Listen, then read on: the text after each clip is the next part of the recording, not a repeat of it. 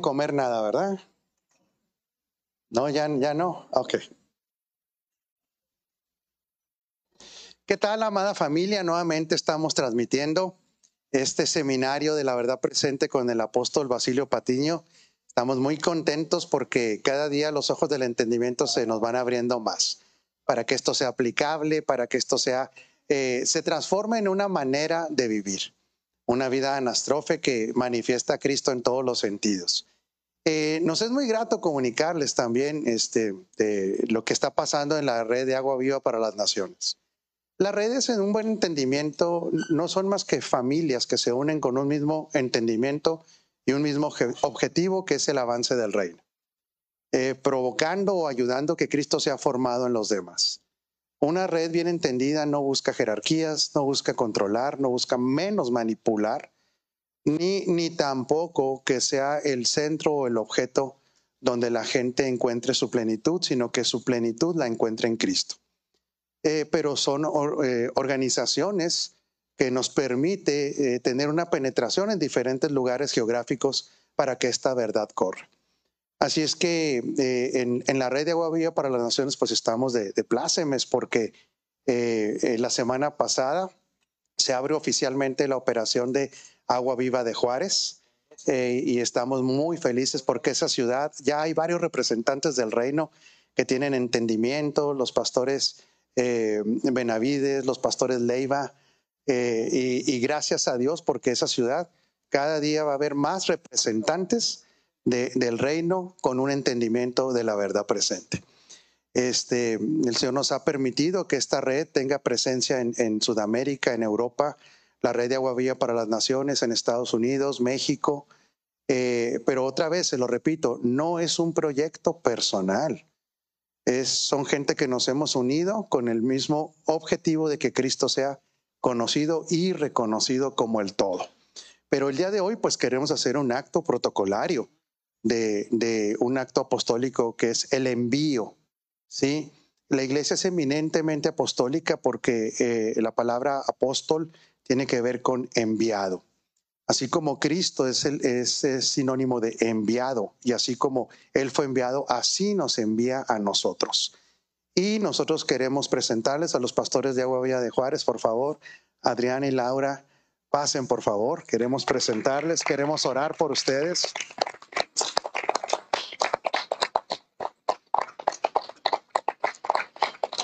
Adrián es doblemente entendido porque entiende del reino y porque le va a la América también. Es un hombre ¿Verdad, Adriancito? Claro que sí. Es un hombre entendido, ¿verdad, esposa? y nosotros sabemos, eh, eh, tenemos que tener mucha claridad de que cuando una persona, lo decía ahorita el apóstol, referentes, referentes. Y una persona que toma la responsabilidad de edificar en este orden es un referente.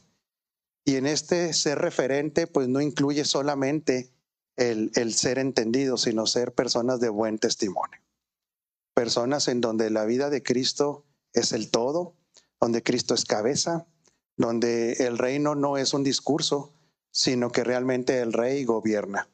Y nosotros tenemos claro que en este matrimonio, en esta familia, hay la evidencia de Cristo como Señor.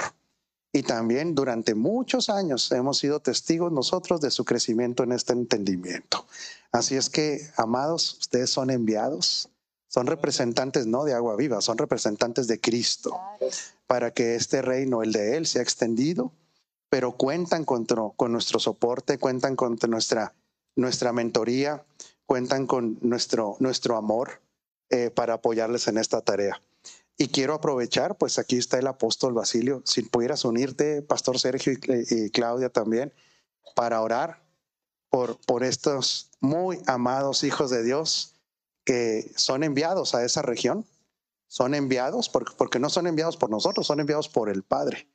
Sí, pero tienen el, soporte, yo sé que también del apóstol, porque trabajamos para el mismo reino.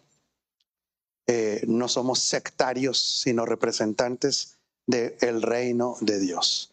Así es que, pues delante de una gran nube de testigos, se comprometen ustedes a llevar la palabra, el evangelio del reino a esa ciudad se comprometen ustedes a vivir bajo el señorío de Cristo ustedes y, y de, esa, de esa misma manera enseñar a sus hijos y a los que se congreguen con ustedes.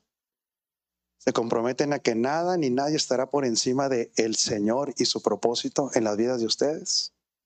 Aquí hay testigos de que así será. Y nosotros saben que cuentan primero siempre con la ayuda del Espíritu Santo, quien los guía a toda verdad y les revela todas las cosas. Pero también aquí se comprometen ustedes a apoyarlos, a animarlos a que continúen esta tarea. Ahora el compromiso del cuerpo para con ellos. ¿Sí? Le damos un aplauso al Señor por ello y oramos. Amado Señor, gracias por la vida de tus hijos. Gracias porque el llamamiento procede de ti, Señor, no proviene del hombre. Y esto ha sido confirmado en su espíritu y ha sido confirmado en su alma también, de que había llegado el tiempo ya para que ellos como representantes, Señor, de tu reino, lleven a cabo la tarea de la extensión del mismo, Señor, donde Cristo es el, todo para trabajar, para que el entendimiento de aquellos que se reúnan con ellos sea claro respecto a quién es Cristo y quiénes son ellos en Cristo y de este propósito. Padre, por causa de ese glorioso propósito eterno, sabemos que están protegidos, sabemos que han sido provistos de todas las cosas en Él porque han sido bendecidos. Y aquí en un acto, Señor, para que sea público, son enviados por ti y respaldados por un cuerpo, Señor, para que ellos ejecuten esta tarea. Declaramos, Padre, por causa de ese propósito, que todo lo que se levante contra tu reino, al cual ellos representan, no podrá prosperar, sino que caerá delante de ellos. Todo lo que conspire en contra de, de tu reino, Señor, al cual ellos representan, no podrá progresar. Por el contrario, la bendición que ellos tienen garantiza en el nuevo pacto la provisión de todo recurso para la tarea, protección, finanzas, personas, puertas abiertas que nadie puede cerrar. Son enviados en el nombre de Jesucristo el Señor. Amén. Apóstol, ore por ellos también. Gracias, Padre, porque veremos una obra extraordinaria de avance en esa ciudad un cuerpo expresado, Señor, a través de los ministros establecidos, entendido de esta verdad poderosa. Y ellos, Señor, junto con todo el remanente que en ese territorio opera, puedan tener, oh Dios, una expresión gloriosa de esta gracia. Alabamos tu nombre, Señor, porque veremos a través de sus vidas multiplicación en Cristo, la extensión de esta verdad Gracias, Señor, por tu obra que continúa a través de una iglesia militante, poderosa y victoriosa en Cristo. Celebramos, Señor, esta victoria y desde ya anticipamos para ello fruto para la gloria de tu nombre. Amén. Amén. Ah, qué bueno. Gracias al Señor. Que el reino se siga extendiendo.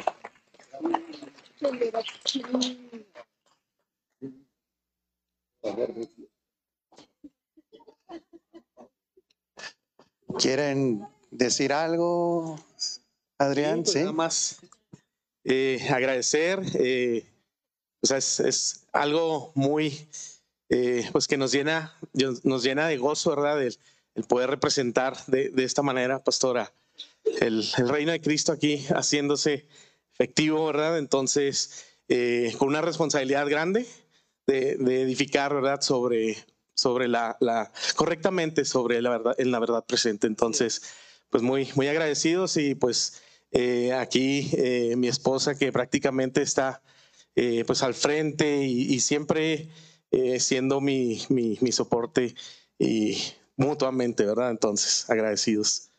A ver, díganos algo usted también. ¿Sí podrá? Sí.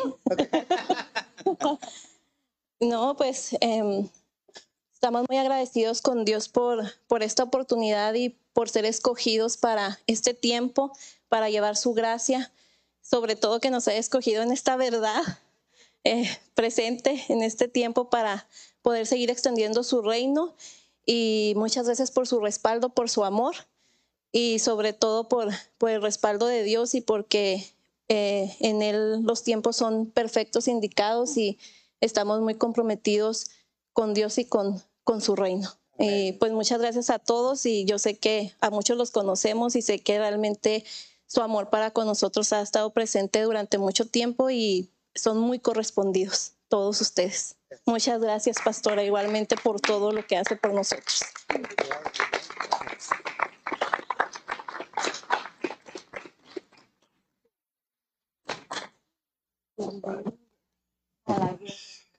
Hemos visto el proceso de, uy, en ellos por años, de cómo llegaron a este entendimiento, cómo se ha ido desarrollando, cómo el Señor los ha ido formando y todo llega a su tiempo. Sí, nunca hay que brincarse las etapas que Dios necesita que vivamos en Él para nuestra madurez. Bueno, pues estamos felicísimos por este, este tiempo también. Y sin más preámbulo, pues recibamos con un aplauso al apóstol Basilio Patella. Bueno, Dios, ok. Aquí la, eh, la clase número tres. Avanzamos. Eh, tendrán tal vez los que tienen el libro un recurso para ampliar, trabajar cosas. Vamos a ver ahora eh, en las escrituras eh, se registra la verdad de Dios. Pero como ya dijimos, en cada expresión y tiempo Dios habla y define una verdad que regula y gobierna esa, esa economía.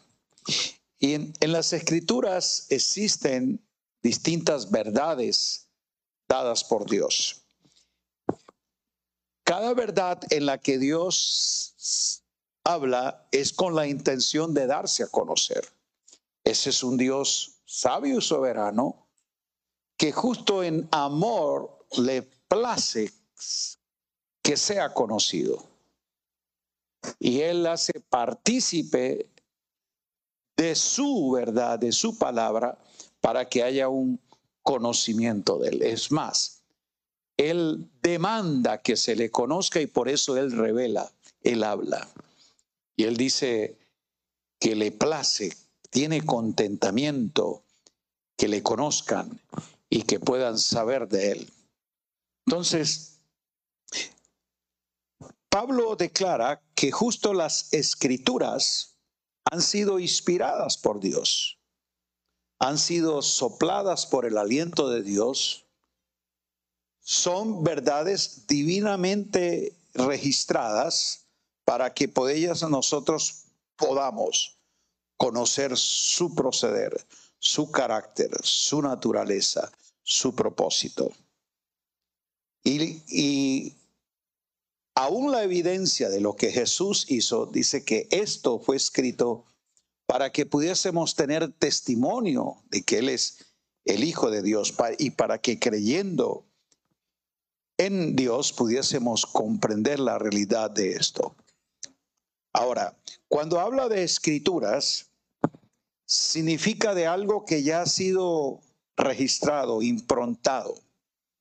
Por eso eh, la definición es grafé, de algo que es puesto sobre una marca que tiene una impronta. Y vamos a entender que en la palabra está el verbo, está el grafé y está el rema. Son todas esas declaraciones que Dios hace y define también para nosotros el entender la escritura, la Biblia y la palabra de Dios. Esto queremos dejarlo claro en, este, eh, en esta clase o en esta impartición. Ahora, Pedro asegura que todas estas cosas se han escrito también y es necesario que nosotros las sepamos. O sea, lo escrito es para ser conocido. Y dice que al saberlo podemos estar afirmados, confirmados en la verdad presente. Por lo tanto, no hay verdad o realidad fuera de Dios. La única verdad que es absoluta, suprema, es la establecida por Dios. Lo demás son conocimientos, ideas o presuposiciones que el hombre tiene, pero quien define la sustancia de la verdad es el mismo. Por eso Cristo declara ser la verdad, no una verdad, sino la verdad suprema en la que ese Dios vivo y verdadero quiere que se conozca. Por eso Él como el verbo también se traduce en, diría yo, en todo el vocabulario, el lenguaje de Dios, toda la gramática de Dios, el alfa y la omega, que es la palabra, la A y la Z del griego. Son formas de decir la comunicación que Dios tiene de que sea ese como el método en que haya un vocabulario en el que Dios pueda dar a conocer sus cosas que a veces son inescrutables. Por eso el Hijo es la revelación de la verdad de Dios y la verdad absoluta y suprema en la que Él ha constituido el punto de referencia. O sea, ¿quieres saber qué es verdad? La referencia es lo declarado en Cristo. Y cuando Dios opera en esa eh, revelación, conocimiento que trae fe, es donde nosotros podemos estar convencidos justo de que la palabra escrita fue dada para darnos testimonio, conocimiento de Él. Estas se han escrito para que podamos creer. ¿Cuál es entonces la tarea que hace el Espíritu Santo? Toma de Cristo, de la palabra, tanto revelada en el Hijo como la palabra dada en las Escrituras, y nos da iluminación. Por eso cuando usted toma la Biblia como libro, empieza a leer y va registrando las escrituras que él inspiró y ahí tú vas a encontrar una palabra de Dios y es la verdad en Cristo. Esa es la que te nutre, esa es la que te libera, esa es la que te afirma. Ya dijimos que una tarea inteligente de quien lee, escudriña, indaga en la escritura, es encontrar entonces lo que allí está escrito, pero es verdad para nosotros. Porque no todo lo que está en las escrituras, aunque es verdad de Dios, no es una verdad para nosotros. Ya entendimos eso, ¿no? Entonces, por eso es que no podemos confundir una verdad bíblica con una verdad presente. Yo he dicho que toda verdad presente es una verdad bíblica, o sea, porque está en la Biblia. Pero no toda verdad bíblica es una verdad presente porque no está en Cristo, en este nuevo pacto. No sé si eso se entendió. Ok. Cuando queremos nosotros eh, saber de las cosas que han sido dadas para nosotros, entonces un punto de referencia es identificar el pacto en que fue dicho esa verdad y que está ahí en la escritura. Esa es la verdad que me lleva a mí a responder en obediencia y andar como es digno a ese llamado y a la verdad que nos gobierna a nosotros. Voy a mm, tal vez saltar algunas cositas para que podamos entrar eh, a, estas definiciones. Otro punto que enfatizamos y que es necesario eh, que entendamos es la responsabilidad nuestra. Hay una responsabilidad en cuanto al receptor del mensaje. ¿Y qué es lo que Dios esperaba en cualquier época que daba una verdad? Que la persona que la recibía pudiera creer que lo que Dios había dicho era lo que tenía que obedecer, porque era la verdad que Dios establece. Vamos a hablar acerca de la verdad para la aplicación, la verdad futura, la verdad presente, la verdad eterna, la verdad pasada y todas estas cosas concernientes a la verdad que Dios ha declarado en revelación progresiva. Punto importante para quien quieres entonces distinguir los pactos, los tiempos, los pueblos en que Dios declara esa verdad, que cada vez que usted vaya a las escrituras, haga unas preguntas básicas de, de interpretación. La primera es, ¿quién lo dijo? Usted tiene que conocer el autor. Fue Moisés, fue David, fue Pablo, fue Jesús de Nazaret. ¿Quién dijo eso? Ok, conociendo el receptor, usted ya va, o, el, el que fue dirigido a escribirlo, a decirlo, usted va identificando entonces el pacto en que está declarado. Lo segundo, ¿a quién se lo dijo? ¿Quiénes son los receptores primarios de ese mensaje. Por eso es que Dios siempre habló. Así dice el Señor, dile, aun cuando le habló a los gentiles, porque hay palabra de Dios para los judíos, para la iglesia y para los gentiles. Habla a Moab, profetiza, así dice el Señor al pueblo de Asiria. O sea, Dios también dio una palabra a los gentiles donde quería darles a ellos a conocer su intención de que es el Dios del universo, el que debe ser conocido. Entonces, ¿a quién se lo dijo? Entonces, si habla a los hijos de Israel, ya usted de plano dice, esta palabra no es para mí. Esta, aunque sea verdad y no sé lo que diga, eso no es para mí porque es para quién? Para los hijos de Israel. ¿Y quiere decir entonces que eso no sirve? No, yo tengo que buscar el principio, el principio, qué aplicación, si es un asunto para nuestra enseñanza o para nuestra obediencia, que es cosa muy distintos. Dios nos puede enseñar aprender del ejemplo de ellos. Como dice, estas cosas se escribieron para nuestra instrucción, pero para que aprendamos de la desobediencia de ellos, cómo obedecer la verdad en Cristo. ¿Entendimos esto? ¿Ok? Eh, ¿Cuándo lo dijo? Por eso es muy importante entonces identificar el tiempo, porque define un momento histórico. A ver, le pongo un ejemplo. La gente normal lee Santiago y dice, bueno, eh, ahí dice que si está enfermo, eh, oren por ellos ungiéndole con aceite, ¿correcto? De ese texto se ha hecho casi que una doctrina, ¿no? Que es ungir con aceite a los enfermos. Y de hecho la Iglesia Católica, de donde casi todos venimos, tiene eso como un dogma que se llama los santos óleos. Es un dogma. ¿Y por qué? Porque tomaron ese versículo.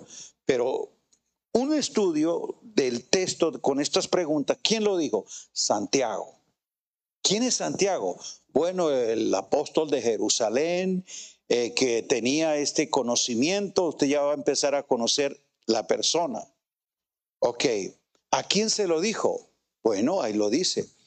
Santiago a los doce tribus de la dispersión. ¿A quién está escribiendo? A judíos, a comunidades judías. Mire que son comunidades judías convertidas al Evangelio, pero conocen muchas prácticas del judaísmo. ¿Cuándo lo dijo? Ah, lo dijo a propósito. Esta es la primera epístola que se conoce del Nuevo Testamento. Si fuera en el orden cronológico, Santiago debería que ir antes de Mateo, porque esa se escribió en el año 60.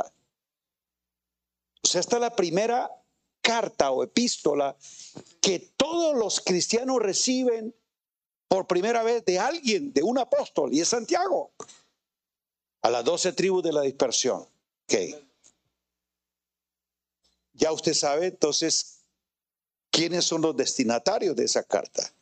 ¿Por qué es importante saber el año? Porque uno dice, ah, año 60. Quiere decir que todavía el templo de Jerusalén estaba en pie. Quiere decir que todavía el sacerdocio levítico estaba vigente. Quiere decir que todas las ceremoniales de la ley eran practicados. Por ende, ¿qué piensan estas doce tribus de la dispersión, que prácticas del judaísmo son válidas porque el templo está presente.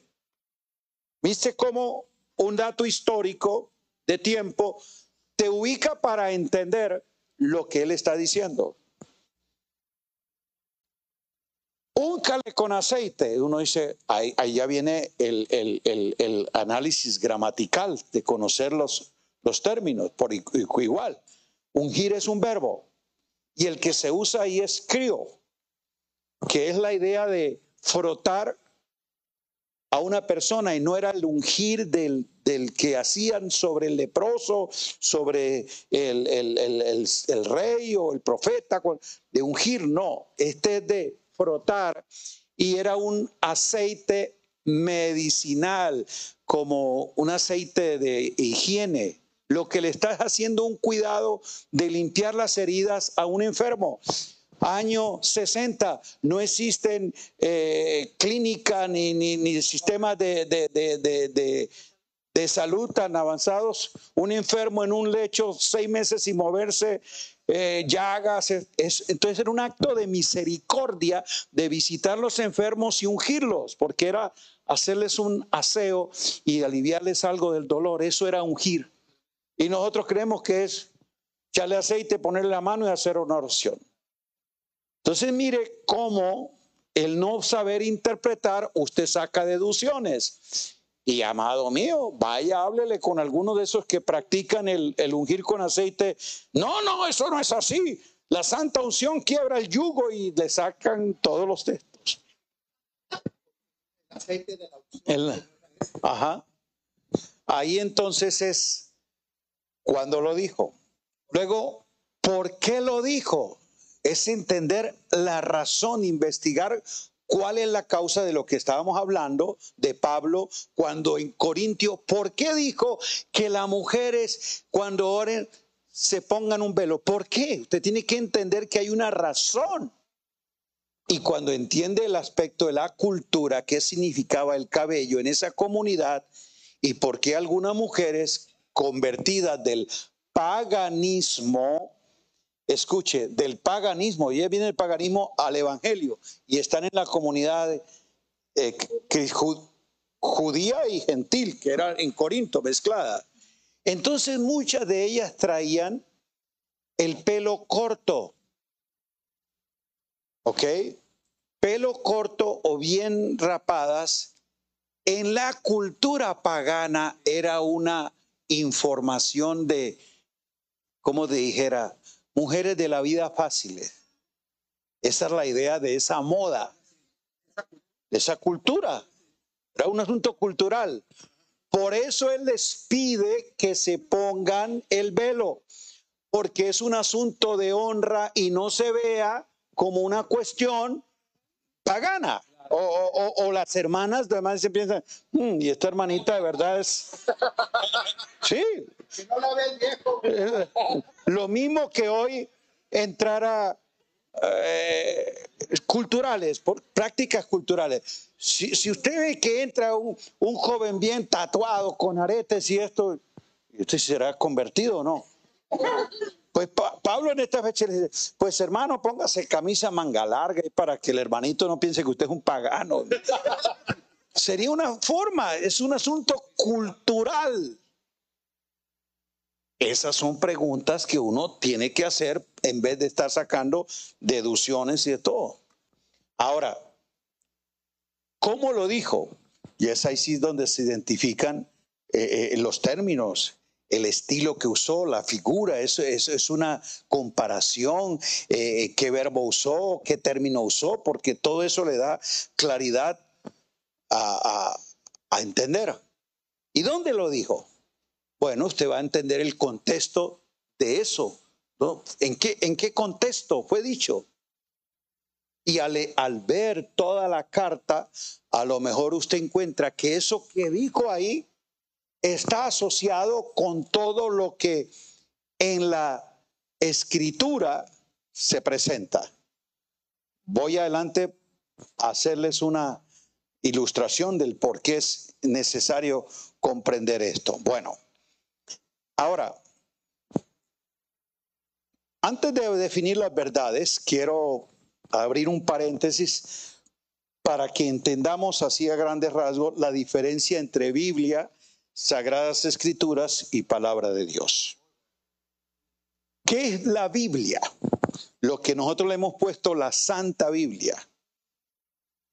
Viene del griego biblión, biblios, que es recopilación de libros. Por eso se le llama Biblia. Porque cuando estos eruditos se reunieron para definir el canon de las sagradas escrituras donde irían a ser instruidas esas comunidades con los escritos que los evangelios y los apóstoles habían dejado, irían a, definir a la iglesia, tuvieron que hacer un análisis. Por eso, ¿cuál es la Santa Biblia? ¿La protestante o la católica? Porque hay, de, hecho, como libro ya partimos con dos. Sí, porque la católica tiene, la nuestra 66 libros, la ella tiene 13 libros más. ¿Quién determina que esos son los libros? Bueno, ahí fue donde se generó un, unos expertos que definieron, son estos, porque estos trece tienen asuntos que Jesús no dijo, los apóstoles nunca mencionaron y promueven prácticas paganas, fueron creando criterios para eliminarlo, pero dejaron 66. Ahora, aclaro algo, no eran los únicos. ¿Ok? Fue o los que tuvieron a la mano o lo que ellos consideraban que iban a ver. Si usted lee la historia, existieron otros libros que otros autores cristianos habían puesto en la época y circulaban. El pastor de Hermas, el Apocalipsis de Pedro, la, epístola de Bernabé eh, y muchos más estaban corriendo. Es más, uno que no se encontró, que es la carta a la Odisea. Esa no, no, no se encontró forma de... Y Pablo la escribió, ¿no? Recuerda que dijo que se lean a los de... Eh, a la comunidad de Colosa, le dijo, y la carta que mandé a la Odisea también ustedes la lean, y la de ustedes pásesela a ellos. Esa carta no se encontró, no, no hay una forma de, entonces Pablo escribió otras. ¿Qué quiero decir con esto? Que cuando se establece la Biblia y se define que estos son los libros, se recopilaron. Note entonces, escuche, Dios inspiró las sagradas escrituras, pero la recopilación de los escritos sagrados fue un ejercicio de hombres ellos, a ellos no los inspiró el Señor, ellos usando criterios definieron cuáles.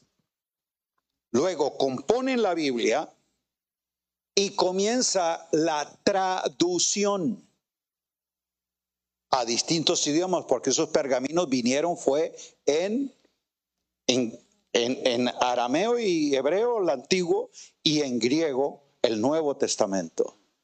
Vienen traducciones las traducciones no las inspiró el Espíritu Santo. El Espíritu Santo inspiró a Pablo, a Pedro, a los que escribieron, a que escribieran. Los inspiró para escribir lo que Dios les reveló, ¿correcto? Pero la traducción que se hizo de los libros lo hicieron expertos y aquí no es para crearle dudas con respecto a la Biblia, sino para entender la diferencia de las escrituras. Muchas de esas traducciones estuvieron amañadas. ¿Qué? Criterio. Por ejemplo, la, la traducción de la Vulgata que hace Jerónimo. Fue un rey que lo financió, y que tenía unos intereses políticos para que él tradujera la Biblia. Entonces, este traductor, tal vez influenciado, a veces puede querer que se diga algo que beneficie los intereses de la monarquía. Tendenciosos. Todas las traducciones, como es el hombre el que las hace, no es eh, infalible. ¿Ok? La traducción. Aclaro, no le estoy poniendo dudas a que diga, bueno, y sigue. No, no. Justamente vas a, a ver la, la, forma en que Dios soberanamente preserva la escritura. Cipriano eh, Casidoro de Reina, Cipriano Valera, que es la Biblia que nosotros tenemos, son teólogos católicos que tradujeron la escritura con criterio de defensa justamente de alguna dogmática católica romana. Okay. Entonces muchas traducciones, las palabras las pueden ellos cambiar. La traducción, una vez más. Luego más adelante de las traducciones,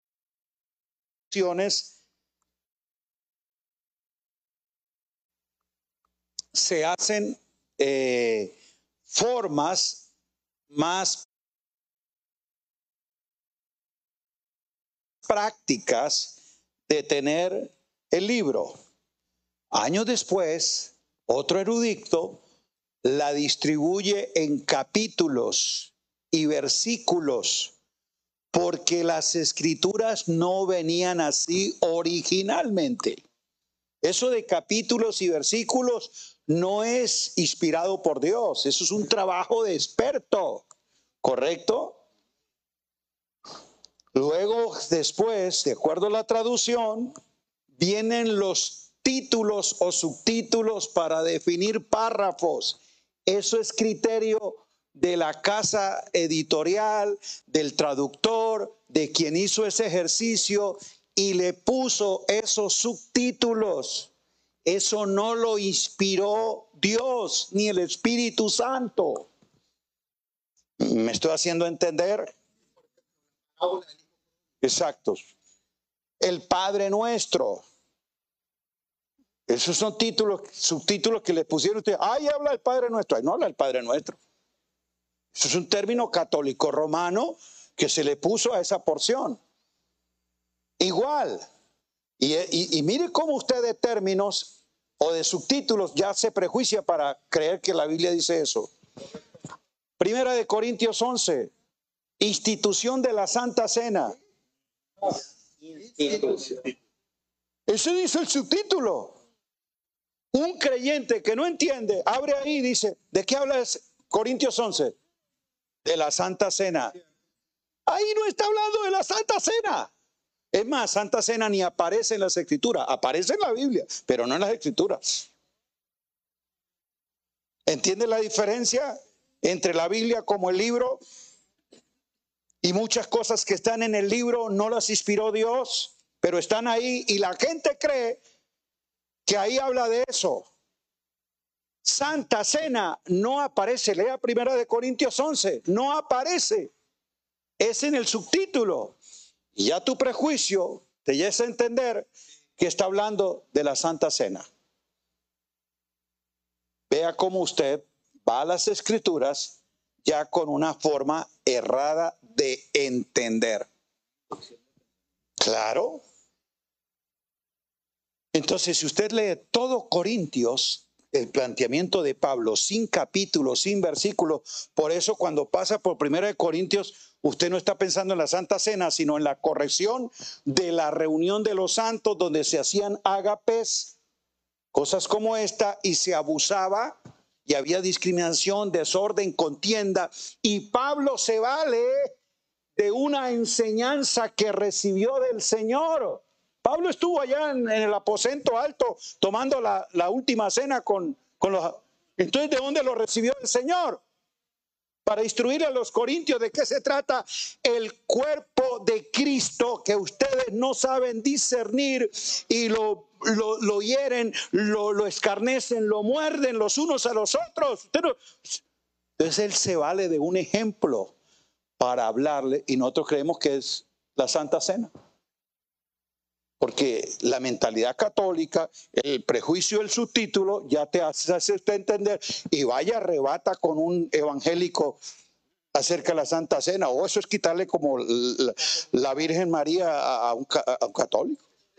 Pelea con usted y defiende no, no, a mí no. Eso es usted estar prejuiciado y con un preconcepto querer ver lo que la Sagrada Escritura no dice, aunque en la Biblia esté. Entonces entendimos qué es la Biblia, el libro, el que tiene papel y tinta o que ahora es digital, ese es la Biblia. Las sagradas escrituras son las inspiradas por Dios las que Dios sopló su espíritu, les puso vida para darnos a nosotros la palabra, mostrarnos la verdad. Yo le pregunto, todo lo que está escrito en la Biblia, ya deje los subtítulos, sino aún lo que aparece en la narrativa, ¿es inspirado por Dios? No. Muchas cosas son contextos históricos que el escritor puso para que los receptores entendieran. ¿Ok? En la Biblia hay datos históricos. En la Biblia encontramos aún palabras de hombres. ¿Usted cree que eh, los discursos de los reyes paganos, esos son inspirados por Dios? Pero están en la Biblia, están en las escrituras. ¿Qué es lo que Dios inspiró? Justamente las escrituras, que son esos registros de lo que él habló por los patriarcas, por los profetas, en el Hijo y a través de los apóstoles, para que al escudriñarlas podamos tener testimonio, veracidad de Cristo, que es la palabra. ¿Quién es la palabra? Cuando tú escudriñas las escrituras, los escritos sagrados inspirados, vas a encontrar a Cristo, la verdad, la vida, la palabra, la que te lleva a ti a tener el conocimiento de lo que Dios es y dice y te produce vida. Mis palabras son espíritu y son vida. Por eso todo el que escudriña la escritura va a hallarse con la palabra de Dios, no con el texto.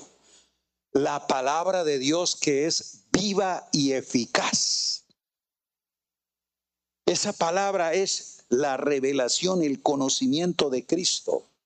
Por eso usted tiene una palabra de Dios cuando escudriña las escrituras que Él inspiró, ¿correcto? No sé si estamos entendiendo qué es la palabra de Dios es la verdad que en el verbo que en Cristo Dios da a conocer. Esa es la palabra que día a día está siendo para nosotros aclarada. ¿Cuál es nuestro problema?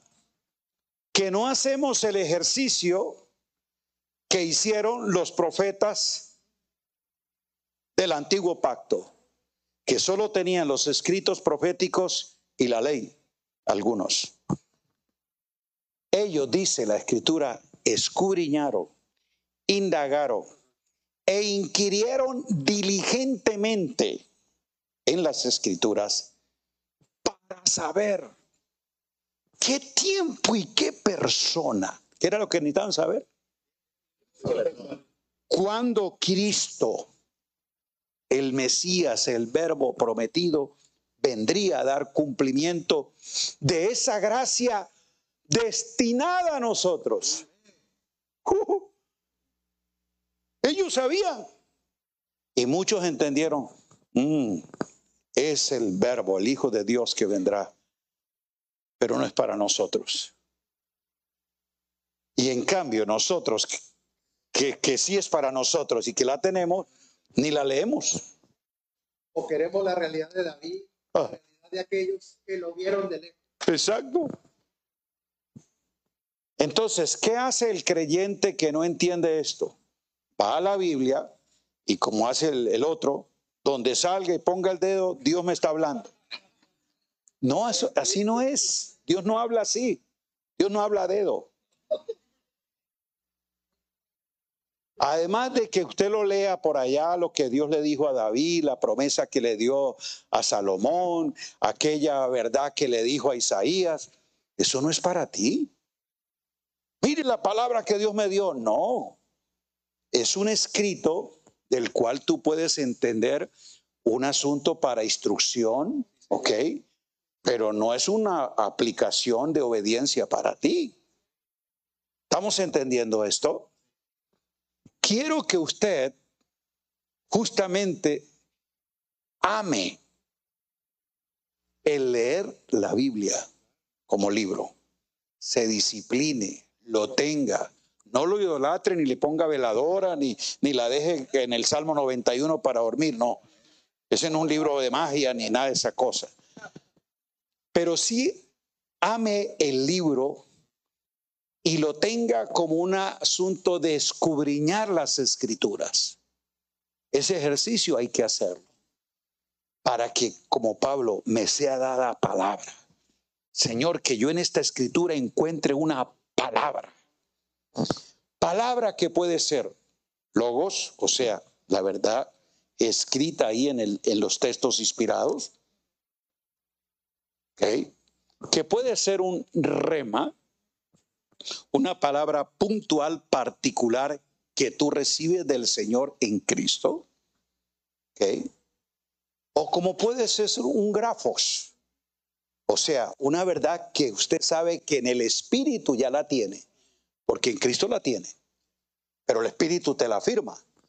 Por eso cuando eso que está ahí graficado en tu espíritu y que es una de las glorias del nuevo pacto, escribiré mi palabra en sus mentes y corazones, no dice que en un libro.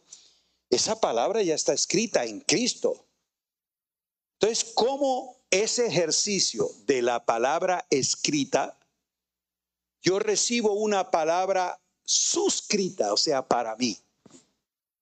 Y que ahora yo sé que está inscrita ¿Entendimos? La escrita, la suscrita y la inscrita. Bueno, después le pregunta a Rafael sobre todas estas cosas, pero no nos vamos a detener. Pero eso es lo que le genera vida al creyente. Al escudriñar, ¡wow! Su espíritu se ilumina, sabe que es verdad, porque fue escrita en tu mente y en tu corazón por el espíritu. Y ahora, en el ejercicio de indagar, le es iluminado. Escuche, tú recibes iluminación de la inspiración, no revelación. Nosotros ya no recibimos revelación. La revelación la recibieron los apóstoles y profetas. Porque la revelación fue escrita. Recibes iluminación de lo que está escrito, ¿correcto? La revelación se tendría que escribir y ya el canon se cerró. Nadie puede añadir más a lo que está escrito. ¿Qué recibimos nosotros? Por eso oro que se alumbren los ojos de nuestro entendimiento, se iluminen, para que cuando yo pueda leer, pueda saber lo que ha sido escrito para mí. Y cuando yo sé que eso está escrito, genera vida, convicción, certeza, yo sé. Entonces, esa convicción es la que te da la firmeza de tu fe. ¿Está claro esto? No sé si vamos a terminar, pero entonces vamos a correr. Ya eh, 20 minutos, entonces, de a cuatro mi- minutos para cada verdad. ¿Qué es la verdad eterna? Vamos a resumirlo. La verdad eterna es toda declaración que en las escrituras está concerniente a Dios mismo. O sea, lo que en la escritura dice de Dios, su naturaleza, su carácter, su propósito, es eterno. Por ejemplo, En la ley dice, Dios es santo, ¿cierto? Aparece en Éxodo, aparece en Levítico. En los salmos dice, Dios es santo. En los profetas dice, Dios es santo. En las epístolas dice, Dios es santo. Note que en todas las escrituras hay una declaración de Dios de lo que Él es. ¿Dejó de ser porque se, lo dijo la ley? No, eso es una verdad eterna. Nunca dejará de ser, no importa en dónde, en qué tiempo y en qué pacto se dijo con respecto a la naturaleza, al carácter, la esencia de Dios. Eso se llama una verdad eterna. Y es eterna independientemente en qué parte de la Biblia esté. ¿Eso está claro? Dígame otra verdad eterna que aparece en las escrituras. Dios es justo. Dios es fiel. Todo lo que usted encuentre con respecto al carácter, la naturaleza, el propósito de Dios es una verdad eterna. Nunca dejará de ser. Eso está claro, ¿no? Eso está en las escrituras, la verdad eterna. Muy bien. Ahí en el libro hay unas explicaciones con respecto a la declaración justamente del yo soy, de ese Dios eterno que se da a conocer en el tiempo. ¿Qué es la verdad pasada o la verdad histórica o la verdad bíblica, se le puede llamar así también? Pues una verdad que Dios dijo en un tiempo distinto, Dios hablando antes.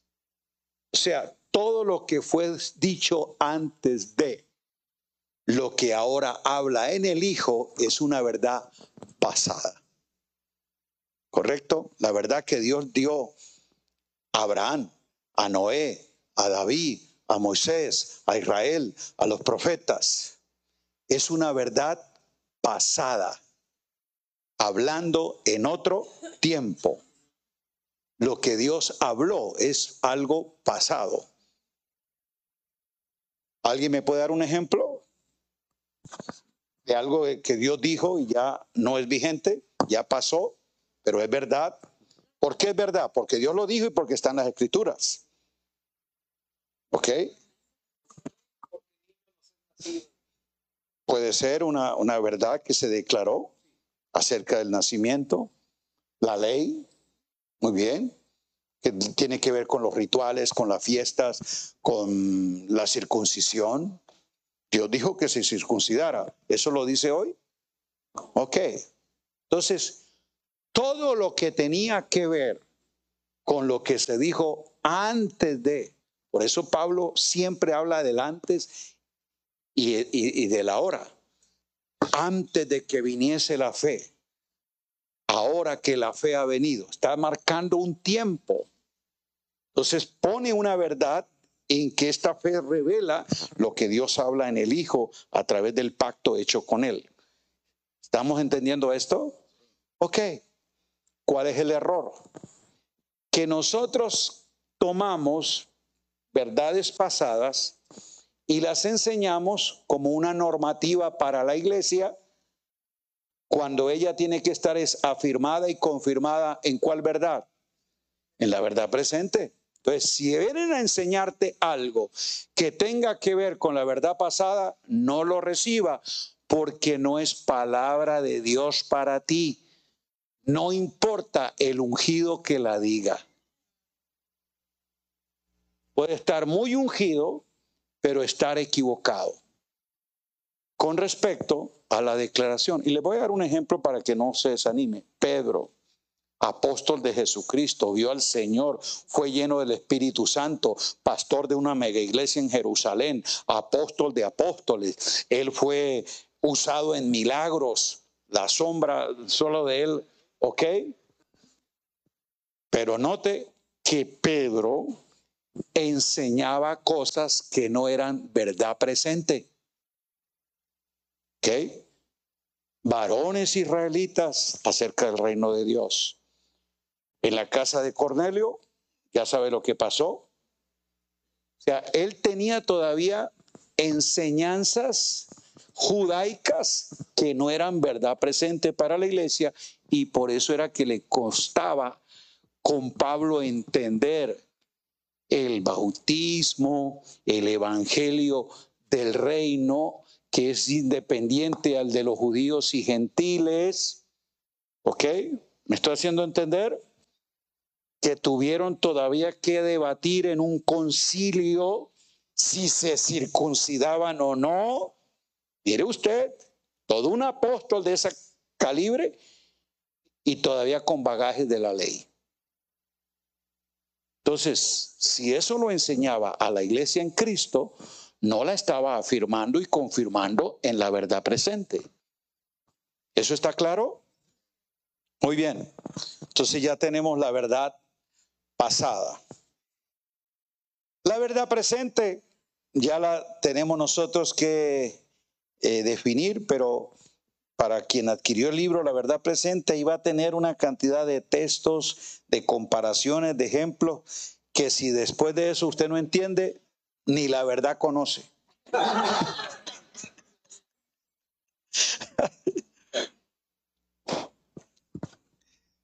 la verdad presente. Ya dijimos que es la verdad al instante, la verdad superior, la verdad que viene de arriba, la verdad que está a la mano. Eh, también esa, esa, esa, esa eh, aleteía paraime tiene que ver como la verdad que está entre nosotros. Es la que es, es ahora la realidad. Y ese, ese término, por eso le digo que aunque la frase solo aparezca una vez, el principio gobierna mucho. Le voy a poner un ejemplo. Mire cómo se declara en otra. Lea conmigo en Colosenses 1.5. Debido a la esperanza que está guardada para ustedes en el cielo, de la cual oyeron antes en la palabra de la verdad del Evangelio que les ha llegado. Pablo le está escribiendo a los colosenses. Como también en todo el mundo, y está dando fruto, como también entre ustedes desde el día en que oyeron y conocieron la gracia de Dios en verdad. La frase no aparece, pero el principio sí. El Evangelio de la verdad, de la verdad que está entre ustedes. O sea, está diciendo la verdad que es presente. Esa es la traducción de lo que quisiéramos, decir. Entonces, cuando estamos definiendo la verdad que está entre nosotros, la verdad que permanece en nosotros, es justamente verdad que Pablo señala relacionada con que diga, con el Evangelio. ¿Con el qué? ¿Cuál Evangelio? El Evangelio de Jesucristo, en el que Dios da a conocer la gracia y la verdad. Entonces, esa es la realidad que concierne a lo que Dios habla ahora por medio del Hijo. Verdad que fue constituida, legalizada, establecida a través del nuevo pacto. Por eso, ¿quiere conocer usted la verdad presente? ¿Cuál pacto tienes que ser competente? Ok, sencillo. No busque verdad presente en el pacto de Moisés, en el pacto de David, en el pacto de Noé. Ahí no va a encontrar verdad. Verdades bíblicas sí, pasadas sí, pero verdad presente entonces, ese es el problema por el cual la iglesia no está confirmada, afirmada en la verdad presente, porque muchos predicadores, pastores, apóstoles, profetas, toman verdades pasadas, de ellas predican y lo enseñan a la iglesia como palabra de Dios. El creyente que no sabe decir, wow, tremenda palabra Dios nos trajo. No, Dios no te trajo ninguna palabra. Este predicador te emocionó, tomando un relato bíblico, tomando una historia, dándote una aplicación, motivándote la fe. Y ahora sí, como Dios dijo a Moisés, extiende la vara, parte el Jordán. Y yo creo que el mar rojo se abrirá y tú caminarás en victoria. Verás a tus enemigos caer ante ti. El creyente, aleluya, aleluya. No te están dando nada de palabra de Dios. Es un discurso bíblico, ilustrado, emotivo pero no es una verdad presente, por lo tanto eso no confirma tu fe, ni te genera vida. Vas un creyente emocionado, tremenda palabra, pero no entendido ni afirmado en la verdad que está en Jesús. Me estoy haciendo entender y de eso abunda. Y es la razón por la cual en la iglesia de Cristo escasea la verdad presente. Y el por qué la inmensa mayoría de creyentes no están afirmados ni confirmados, sino emocionados. ¿Me hice entender? Ok. Entonces, que alguien use un texto bíblico, un pasaje bíblico, por eso no decir de dónde sacó esa verdad y de qué pacto fue para encontrar la verdad presente. Pero alguien se estará preguntando, ah, pero entonces es error y no se debe predicar de los evangelios, de los salmos, de los profetas. Sí, pero, sí, pero traerlo a la expresión de la revelación en Cristo. Si usted no toma esa narrativa, esa eh, enseñanza, esa instrucción, porque las cosas que a ellos le acontecieron fueron dadas para nuestra instrucción. Usted tiene que traer, la pasa por la cruz, la filtra en el nuevo pacto y lo enseña como una verdad presente en Cristo. Si no hace ese ejercicio, lo que escuchó fue un mensaje bíblico, pero no una verdad presente. ¿Entiende la diferencia? Ok. Por lo tanto, no todo predicador bíblico predica la verdad. Wow. Está hablando de la verdad presente, la verdad que nos hace libres, la verdad que nos confirma. Ok. Ese nuevo pacto, que es una constitución legal, apóstol Rafael hablaba de ese principio, una, vez Dios establece el pacto en que su economía se administra y la verdad que lo regula, Dios no puede retractarse de lo que ha declarado en esa verdad, porque Él es legal consigo mismo. Por eso Él decía, no importa que usted esté llorando, cuánto afligido esté, si usted no está operando en la verdad, Dios no puede, porque Él no puede negarse a sí mismo a su legalidad. Casi que Él quedó, aunque es soberano, Él quedó, yo diría, limitado a la verdad que en ese pacto se estableció. ¿Cómo puede ser revocada esa verdad? Ya le dije, cuando venga un rey superior y establezca un nuevo orden. Pero como este nuevo orden es en Cristo y es para siempre, por una vida inmutable, y es, dijo, siéntate a mi diestra para siempre, no va a haber otra verdad. Esta es la que con la que Dios legalmente está comprometido. Dios está comprometido con su verdad, no con tu necesidad aunque sea hijo. Y ya lo dijo él, como hijo eres salvado, ¿ok? Pero en la verdad tienes que ser afirmado para que tú seas justamente aprobado para toda buena obra, que es lo que nos hace esta palabra de verdad, enteramente calificados para toda buena obra. Muy bien, Avanzamos. ¿Entendimos la verdad presente? Su definición, ok.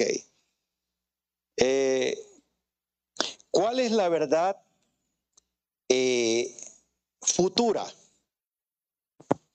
¿Cómo que verdad futura? La verdad que está en Cristo, pero tiene un cumplimiento en el propósito eterno. Por ejemplo,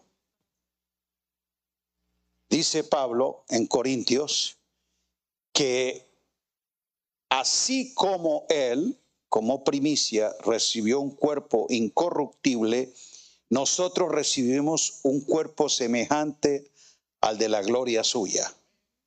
¿Correcto? ¿Eso es una verdad? ¿Pero es presente? ¿Ya tienes cuerpo glorificado? ¿Ya tienes cuerpo incorruptible?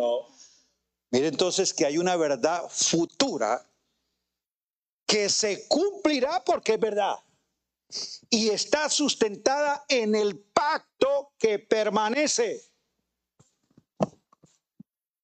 Y así en las escrituras hay elementos que en el propósito eterno ya en Cristo están hechos. O sea, la transfiguración de nuestros cuerpos en gloria ya son una realidad en Cristo. Entiéndame bien, es un pacto eterno hecho a través del Hijo eterno. Por lo tanto, no está limitado al tiempo. El tiempo es para nosotros, no para Él. Para Él ya ocurrió.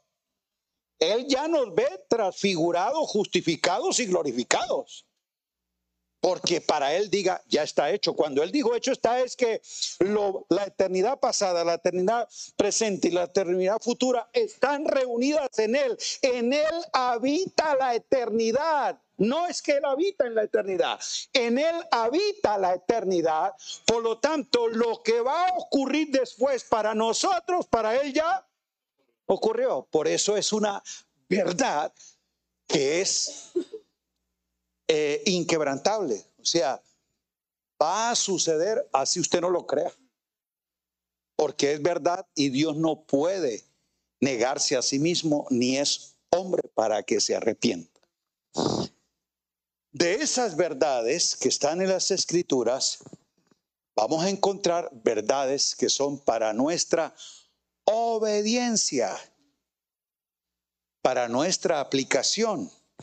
Y para ello nosotros necesitamos que ver entonces justo lo que Dios nos exige en Cristo.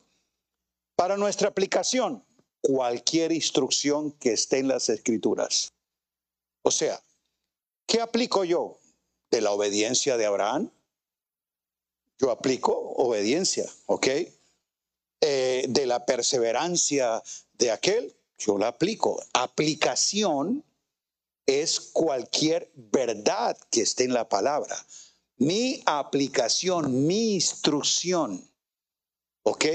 No mi norma de vida, de lo que se me exige hacer. No sé si estamos entendiendo lo que es aplicación y lo que es obediencia. Aplicación es de lo que yo aprendo, en lo que soy instruido, de lo cual puedo aplicar en la práctica para mí. ¿Ok? de lo que habla Pablo como instrucción. Y él lo enseña. Esas cosas que ellos le antecieron, lo que está escrito para nuestra instrucción, fueron dadas. Entonces es lo que yo quiero ilustrar con esto. La verdad de nuestra obediencia son las verdades presentes. Por eso le dije que al escudriñar las epístolas, del Nuevo Testamento vas a encontrar cosas que fueron una instrucción normativa para una iglesia en particular, pero no para mí. Ya le hablé el asunto como lo del velo, la mujer cae en la congregación, entonces la gente toma ese versículo y dice la mujer no puede hablar porque no entiende justamente lo que es una instrucción normativa, cultural y de un aspecto directo a una circunstancia del momento. La verdad de mi obediencia es toda verdad que en el nuevo pacto, no en el Nuevo Testamento, regula la fe y de la cual el Espíritu nos da testimonio y día a día nos hace conocer más de esa realidad. Esa que día a día yo más conozco es la que debo obedecer. ¿Está claro esto? Si no está claro, ahí está el libro, y si no entiende el libro, ahí está el apóstol Rafael. Entonces, pero yo hice mi tarea con ustedes hoy y mañana vamos a ir a la segunda parte en Delicia, así que si usted no lo entendió, lo invito para allá. Un abrazo, les amo. Son cosas que eh, yo les pido tranquilidad, no se preocupe, asuntos como esos a veces no se entienden la primera vez que usted lo oye y no crea que nosotros lo aprendimos la primera vez que se nos dijo, también ha sido proceso de investigar, de buscar, de entender, de preguntar. Y ese ejercicio nos ha llevado a ir a una comprensión más clara. Pero oramos que el mismo espíritu de vida que te habita y que alumbra los ojos de nuestro entendimiento te haga conocer la verdad en Cristo. Un abrazo a todos, gracias.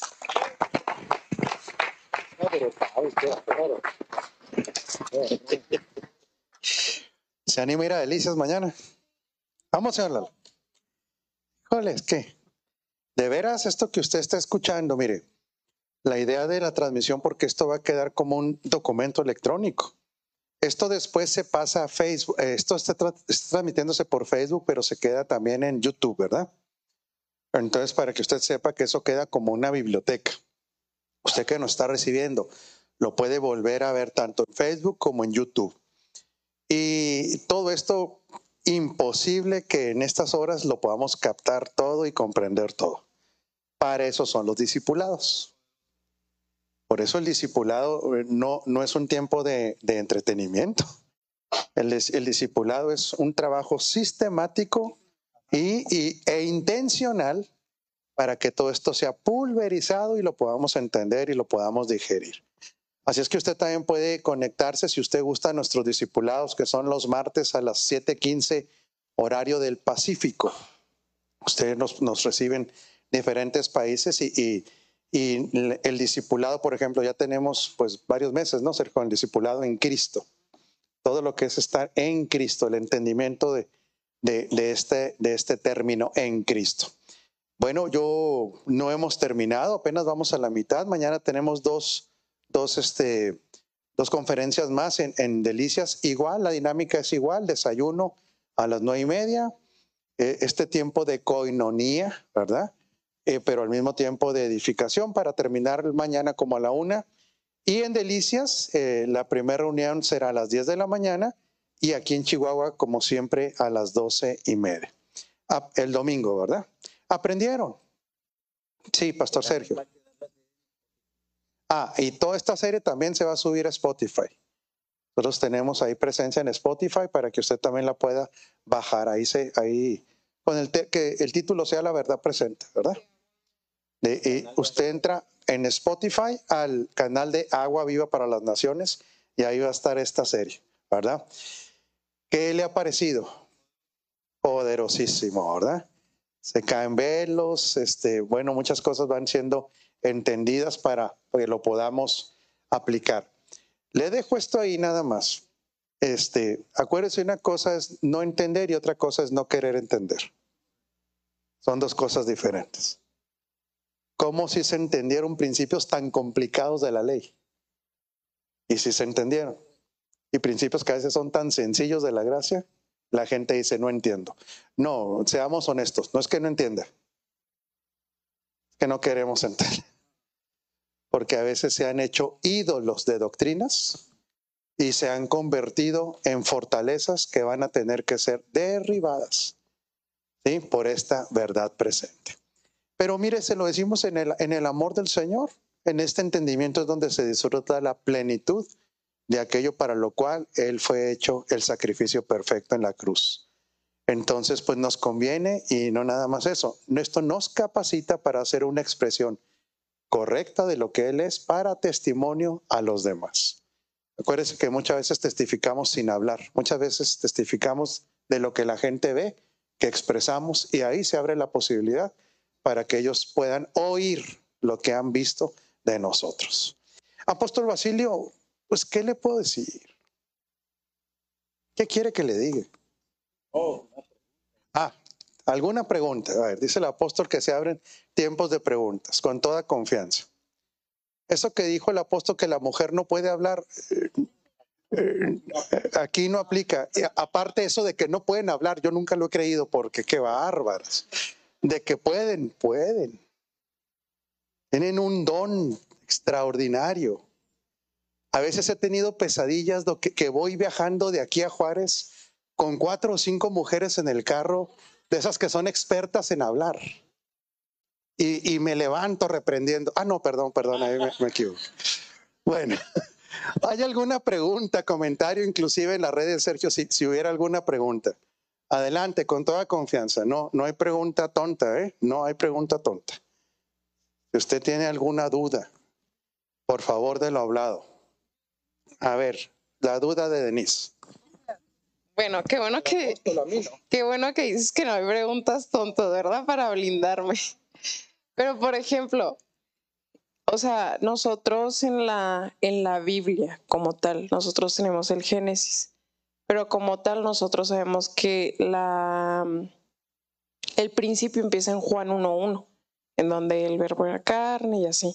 Y en Génesis, en cambio, empezamos a ver el inicio de la creación. Entonces, me queda claro que hay cosas que son palabras de los hombres y que son criterios y que son escritos directamente del humano, pero por ejemplo en ese caso, ¿puede o existe la posibilidad de que Juan 1.1 se haya planteado desde el principio? O sea, el cronológico es correcto como lo tenemos ahorita o hay posibilidad de que unos libros estén sobre otros? O sea, no sé si me explico. ¿Sí? Fue un criterio más de, estructura, de, comprensión del relato que los recopiladores de los textos sagrados hicieron para ubicarlos. O sea, ellos no los ubicaron cronológicamente, sino que los segmentaron eh, de acuerdo a, lo que se quería eh, eh, comprender de toda la escritura. ¿Por qué tenía que ser el Pentateuco en ese espacio? ¿Por qué venía luego la, la historia, los reyes, los salmos, los profetas, los evangelios, los hechos? Es como para darle un orden a la narración y se pudiera comprender, pero no se hizo teniendo como patrón el, la cronología. Entonces, pero no, Juan no va antes, Juan es un evangelio ubicado en, un sentido de, poder hacerse conocer a las comunidades justo el evangelio. Eh, el evangelio que la iglesia comienza a, anunciar. ¿Por qué? Por Mateo lo ponen de primero. Bueno, porque quieren que los judíos entiendan, eh, eh, todas las comunidades y el pueblo judío entienda que Jesucristo es el rey, que el Mesías anunciado. ¿Por qué querían Marcos luego? Porque iba dirigido al pueblo romano, a las comunidades latinas, a las que pudieran saber de que justamente Jesucristo, el que Marcos presenta dentro de esa narrativa, eh, es el rey conquistador, el siervo que justamente en calidad de siervo reina. Eso es, eso es una lógica para el pensamiento romano mostrar que el poderío de los reyes y los césares eh, no sobrepasan a este siervo humilde. ¿Por qué Lucas? Bueno, se quiere de que los griegos, es más a las comunidades griegas, sepan la coherencia, la, la certeza de lo que ahí se escribe que ese es el hombre perfecto. Los griegos que buscan el, hombre perfecto, pues Cristo es el, el Hijo del hombre perfecto en toda su expresión y esa es la propuesta. Juan aparece en un cuarto plano porque ellos consideraron que es un evangelio a todos, un evangelio universal, que es el, el Hijo de Dios, el Verbo, el divino. Entonces, esto es, ese evangelio ahora empieza a ser eh, escrito o, anunciado por la iglesia. Hecho lo que recopila es la iglesia proclamando el evangelio a todas las regiones. Pero no quiere decir tesalonicenses, Santiago, usted sabe que tenía que ir aquí. Pero es para que se comprenda la iglesia en la acción a través justamente de todo lo que se registra en ese libro. Entonces, más es una, un orden temático, que se tenga una, eh, diría yo, continuidad de la narrativa más que de la cronología. Entonces, eh, no se puede tampoco eh, con precisión decir este va aquí, este va acá, este va allá, porque no es, diría, lo, lo que estaba en la intención de ellos. ¿Qué es lo que uno sí encuentra en la escritura? Que al leerla usted ve un trazo coherente, lógico, Cristo siendo revelado, Dios dándose a conocer el trato de Él en todas sus eh, dispensaciones. O sea, ahí sí tú ves que la Biblia tiene una continuidad. Ahora, cuando dijimos de estas cosas, de errores de traducción, de incorporación de textos, en ninguna manera es la idea de crear dudas sobre la Biblia. No, la Biblia es un libro justamente magistral, es que en su contenido histórico, en la coherencia de su tema, en las pruebas arqueológicas, en todo lo que ella tiene, se muestra una obra divina. O sea, la Biblia es, como libro es lo más confiable y creíble en cualquier patrón literario. Ningún libro, cualquiera que sea, puede sobrepasar pruebas gramaticales, arqueológicas, de traducción, de precisión, de narrativa, como la escritura. Entonces, al contrario, nos debemos sentir nosotros privilegiados de tener el libro más confiable de toda la humanidad. Y es la Biblia como tal. Y encontrar en él lo más grandioso, las sagradas escrituras. Entonces, jamás la intención es de que se quede la idea de que mm, esto será así o no. No, no. Yo voy a la Biblia con la confianza que tengo las sagradas escrituras y en ellas encuentro la palabra de Dios. No dudo para nada en su contenido, en su realidad, solamente haciendo las aclaraciones que dijimos de las cosas que son de obra hecha por expertos. Excelente. Hay una pregunta, Pastor Sergio. Eric Díaz pregunta, ¿cómo aplicaría una verdad pasada en un tiempo presente en cuanto a lo que decía de filtrarla por la cruz o filtrarla por el nuevo pacto?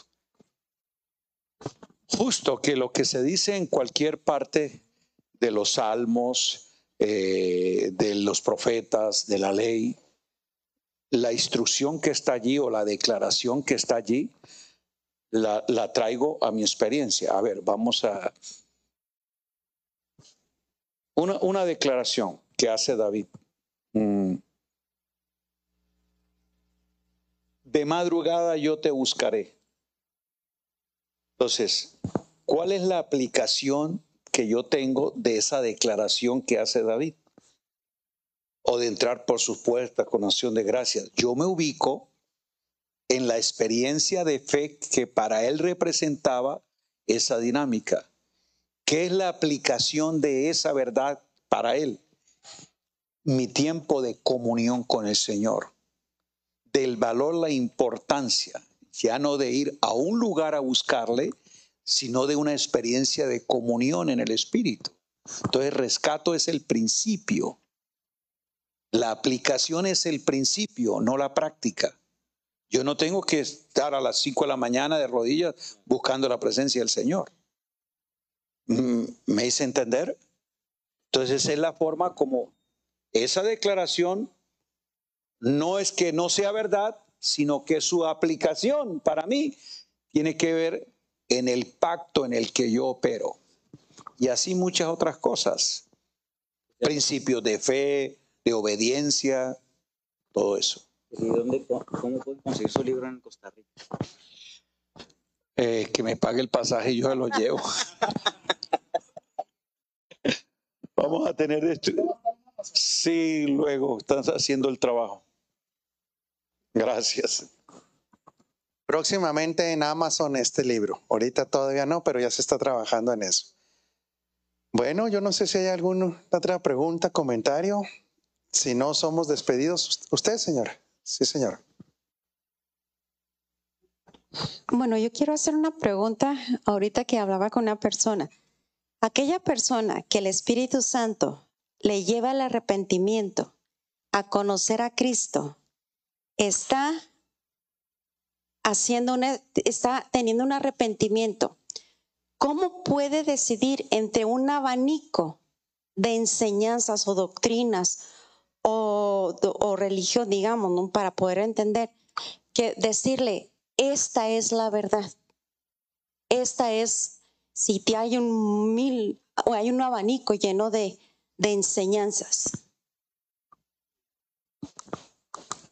Es lo que Pablo habla de la tarea nuestra, de un, él dice, yo como perito arquitecto pongo estos fundamentos, mire el otro cómo sobreedifica, para que nosotros podamos presentar a todo hombre perfecto en Cristo. ¿Cómo lo hace? Enseñando, amonestando, instruyendo, ¿ok? Y él lo dice que es conforme a la verdad que está en Jesús. Entonces, yo no le pongo a comparar con la verdad que dice aquel, dice el otro, dice el otro.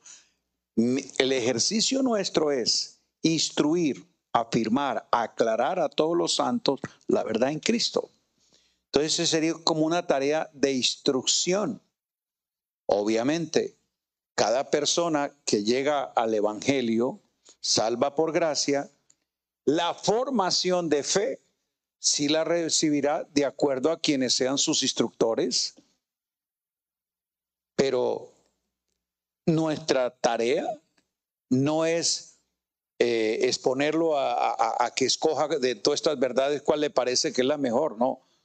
Mostrarle la verdad en Cristo y el Espíritu de verdad que está en él va a dar convicción y testimonio de esa realidad. ¿Y cómo? Pues trayendo en su vida una transformación por la verdad, una libertad por la verdad. ¿Cómo sé que esa persona está caminando en la verdad?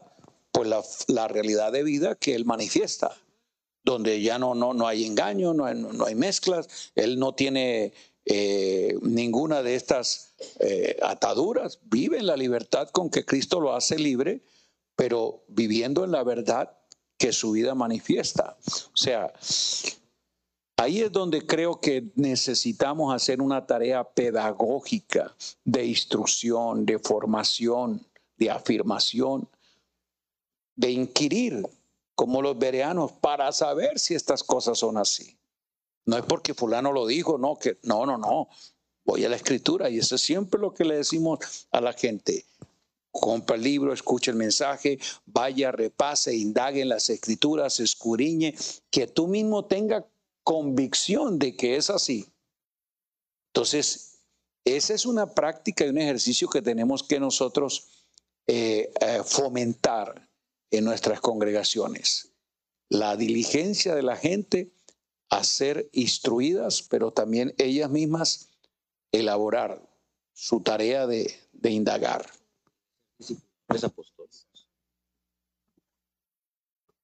Bueno. Todo, ¿no? ¿O quieren que nos traigamos unos tacos para, para seguirle? Ah, cómo son mañosos que va. Tacos al apóstol en vez de tacos al pastor. Bueno, que les vaya bien ya. Goodbye. ¿Mande esposa?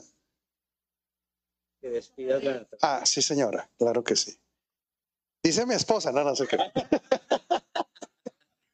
Me encanta el cuento. Gracias por haber estado aquí. No se pierda mañana la transmisión alrededor de las 10 de la mañana, más o menos 10, 10 y media.